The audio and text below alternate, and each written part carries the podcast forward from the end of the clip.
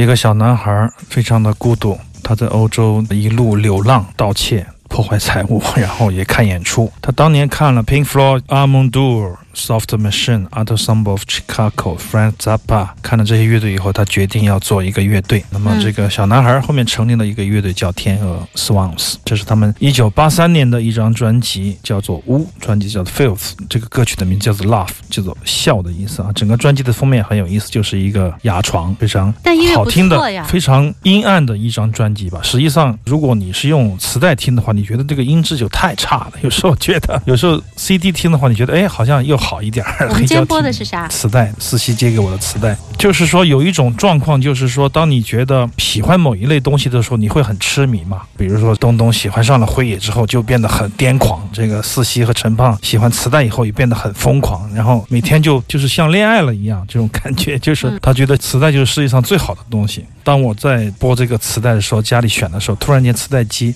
坏了，一会儿又怠速不稳了，一会儿又出现了左右的杂音，要换线折腾，就像一会儿失恋了吗？一会儿这个，你就会觉得这是有问题的，就是你沉迷于某一类型的东西，它总是有得必有失的啊。然后你觉得哇，你才知道为什么这个世界上还要有 CD，甚至还要有 MP3，还有数码音乐这样的东西，因为他们永远都不会出错，他们是你最忠实的朋友，就是可以跟你一路相伴，一直到老，他们都不会有一秒钟的差池。这就是黑胶会转速不稳，听个男的声音，有时候你转速调错了，还变得不对了啊，但是你没有察觉，有可能会误导你和他人一辈子。这样的故事比比皆是。对啊，有一次咱们好像就是说过，这样的故事很多吧？车以祸。为以为那个转速就是那个样子，结果实际上拉慢了很多，在唱？所以说，我觉得有些东西你鄙视它，但是它的强悍的时候，你不得不跪下来，觉得它很厉害。这就是数码带给我们的特别准确的东西。现在我们已经有很多很多的选择。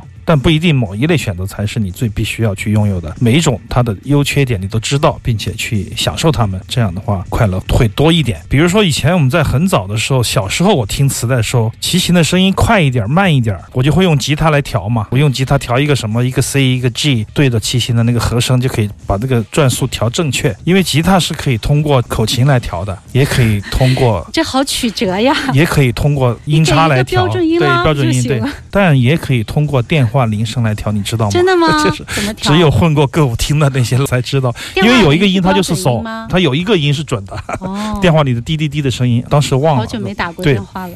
我们的、老前辈们就告诉我，对他们座机的第几个声音，那个声音是几。蒙昧时，现在不用了，哎点开某一个软件，你听一首网络歌曲，就可以直接把那个速度正确下来，非常好。有时候差池是一种美，有时候准确又是你需要的另外一种美，不一样。说回这个 Swans 来过中国巡演，但那段时间我特别的忙，那马妹儿去看了，看了以后跟我说，嗯，非常好，跟以前的磁带一样好。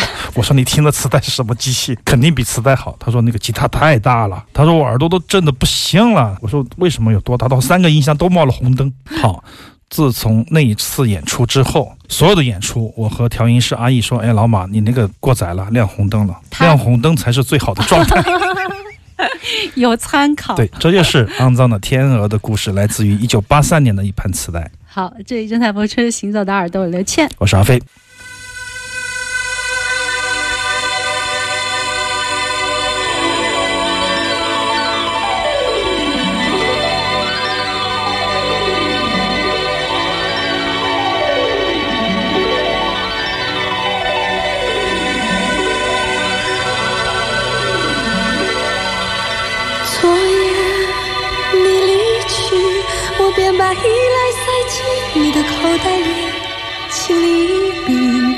都，带走。然后我必须持续枕边的泪流十二个夜晚。哦，也许我说，也许能就此把你忘掉，忘掉。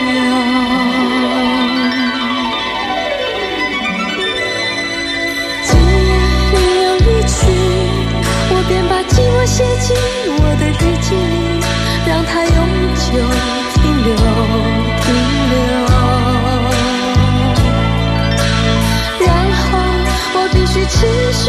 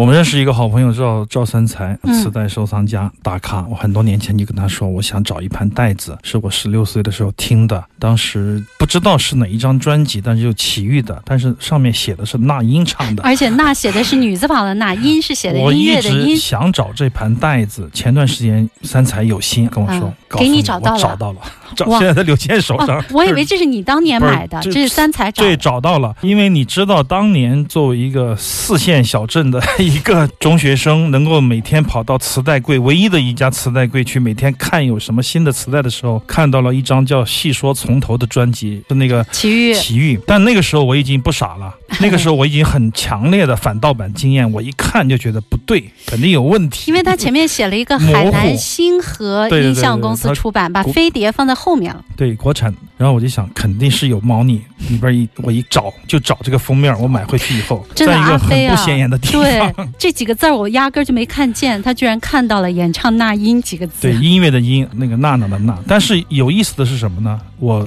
二十多年以来一直以为嗯，这个就是那英唱的，我就觉得，我觉得唱的怎么这么好啊？当时我这觉得咬字一对。听也不像啊。当时的我就是这样，容易受骗啊。虽然说我不傻了，但还是被骗了。我说，这个是他的。然后很多年以后，我有了这个正版带，啊买了第一盒。我在我记得刚来深圳的中国印象城嘛，啊花一百二买了一个他的 CD，我记得。其余这个有没有这种说法？我一看怎么歌都不一样哭了吗？一面湖水去哪儿了？我看没有看。以前专辑里的歌，它是拼凑成为一个啊拼盘，叫对，就我们自己出版的时候是拼的。对对对对对对，所以说很多歌跟罗红武对唱那个歌，我从来都没听到过。当我发现正版之后，我看这个盗版，我说这个盗版我一定要找出来，看它是什么原因。三仔跟我找出来了，其实这个不是那英唱的，其实是嗯就是齐豫唱的。对，就是可能当时某他是一个比较正统的出版机构，为了避嫌或者掩耳盗铃，嗯多啊少得改写变一下对对，对，不 多少做能完全抄吧。当时我觉得，我觉得那英可能唱成这样太厉害了，我觉得就一直想着这盘磁带。哎，三台正好给我找到了，非常好啊。音质也很好。对我个人觉得，有没有这种说法是齐豫和齐秦最好的、最好、最好的合作的作品？因为当时他们的这个红音乐工作室，嗯我觉得真的是很棒。这张专辑包括《纪念日》这两张专辑，我觉得应该算是华语这张应该是齐豫最好的专辑，我认为啊，因为全程都是原创歌曲，没有一首他人捉刀的，而且齐豫也献出了他的有没有这种说法，包括现在听到的《十二个夜晚》的歌词，所有的配器都非常的前卫精彩。在那个年代来说，我觉得我那个时候都能感觉到他好，就是我完全没有什么经验啊，但我觉得这张专辑与众不同，确实非常的棒。有没有这种说法？那个叫老的人忘了数羊，各每一首都好，每一首都非常精彩，非常值得收藏的一一盘。还是他弟弟了解他啊，弟弟了解姐姐。红音乐工作室这个组合，我觉得是当年最强的阵容，就是他们的作词、作曲以及。编配演奏都自己完成，所以说，当他打出“红”这个字的时候，就意味着什么呢？每个人都有创作，每个人都有参与，而不属于一个人的这样的作品。所以说，这两张专辑，我觉得姐妹篇分别代表了，我觉得是华语台湾乐坛的最高的水准。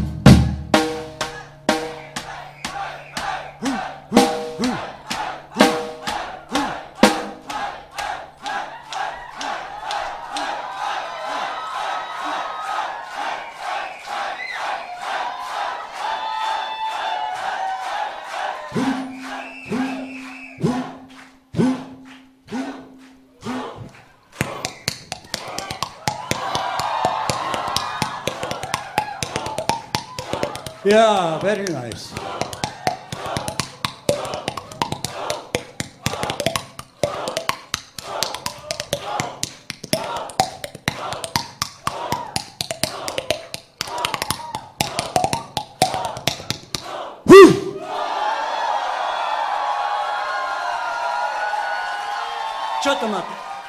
You want more?